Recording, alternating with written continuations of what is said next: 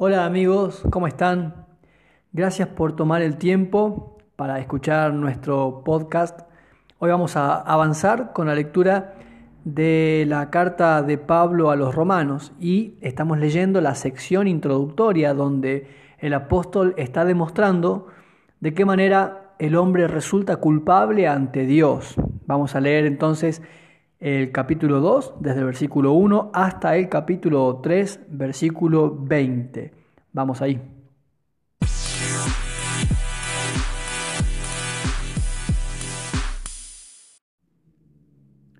Por tanto, no tienes excusa tú, quien quiera que seas, cuando juzgas a los demás, pues al juzgar a otros te condenas a ti mismo, ya que practicas las mismas cosas. Ahora bien, sabemos que el justo juicio de Dios contra los que practican tales cosas se basa en la verdad. ¿Piensas entonces que vas a escapar del juicio de Dios? Tú que juzgas a otros y sin embargo haces lo mismo que ellos. ¿No ves que desprecias las riquezas de la bondad de Dios, de su tolerancia y de su paciencia al no reconocer que su bondad quiere llevarte al arrepentimiento?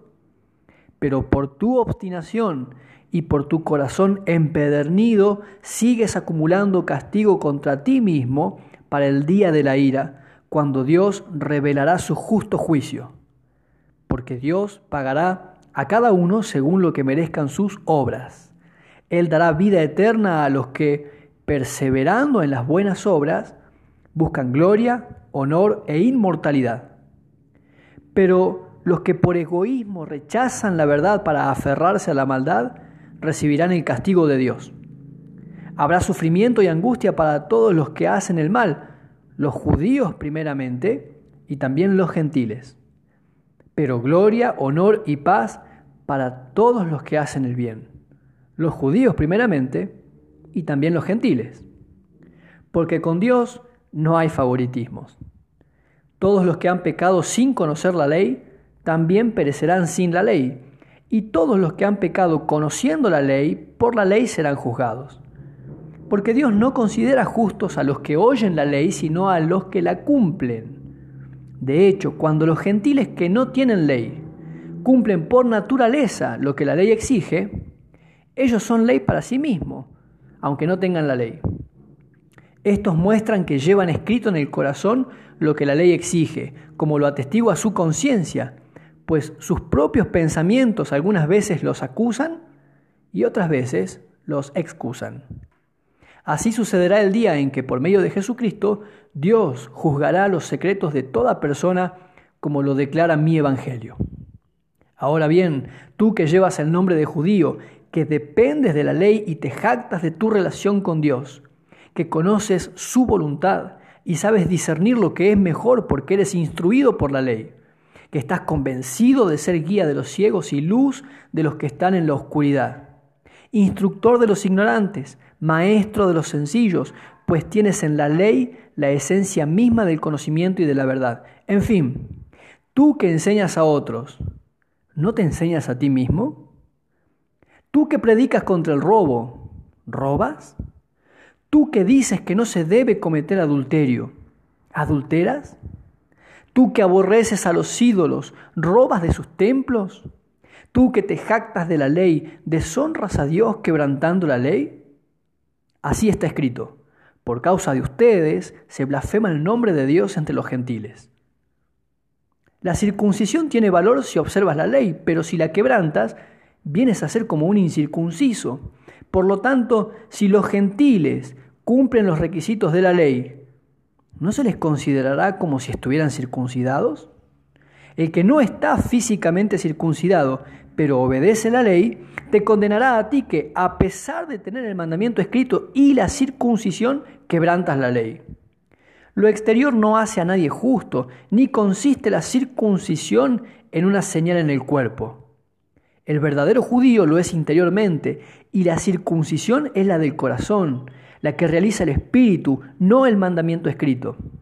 Al que es judío así, lo alaba Dios y no la gente. Entonces, ¿qué se gana con ser judío o qué valor tiene la circuncisión? Mucho, desde cualquier punto de vista. En primer lugar, a los judíos se les confiaron las palabras mismas de Dios. Pero entonces, si a algunos les faltó la fe, ¿acaso su falta de fe anula la fidelidad de Dios? De ninguna manera. Dios es siempre veraz, aunque el hombre sea mentiroso. Así está escrito. Por eso, eres justo en tu sentencia y triunfarás cuando te juzguen. Pero si nuestra injusticia pone de relieve la justicia de Dios, ¿qué diremos? ¿Que Dios es injusto al descargar sobre nosotros su ira? Hablo en términos humanos. De ninguna manera. Si así fuera, ¿cómo podría Dios juzgar al mundo? Alguien podría objetar, si mi mentira destaca la verdad de Dios y así aumenta su gloria, ¿por qué todavía se me juzga como pecador? ¿Por qué no decir, hagamos lo malo para que venga lo bueno? Así nos calumnian algunos, asegurando que eso es lo que enseñamos, pero bien merecido tienen la condenación. ¿A qué conclusión llegamos? ¿Acaso los judíos somos mejores? De ninguna manera. Ya hemos demostrado que tanto los judíos como los gentiles están bajo el pecado. Así está escrito. No hay un solo justo, ni siquiera uno. No hay nadie que entienda, nadie que busque a Dios.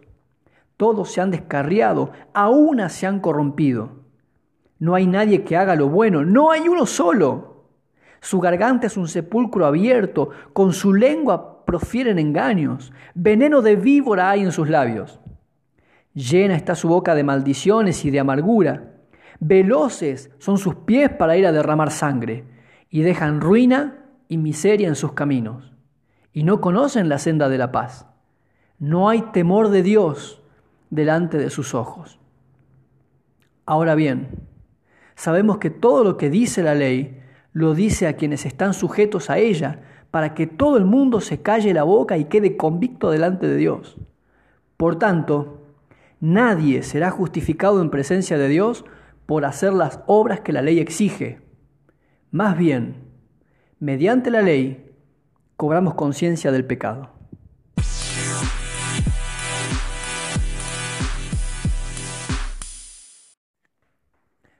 Bueno, chicos, acabamos de leer Romanos capítulo 2, versículo 1 hasta el capítulo 3, versículo 20.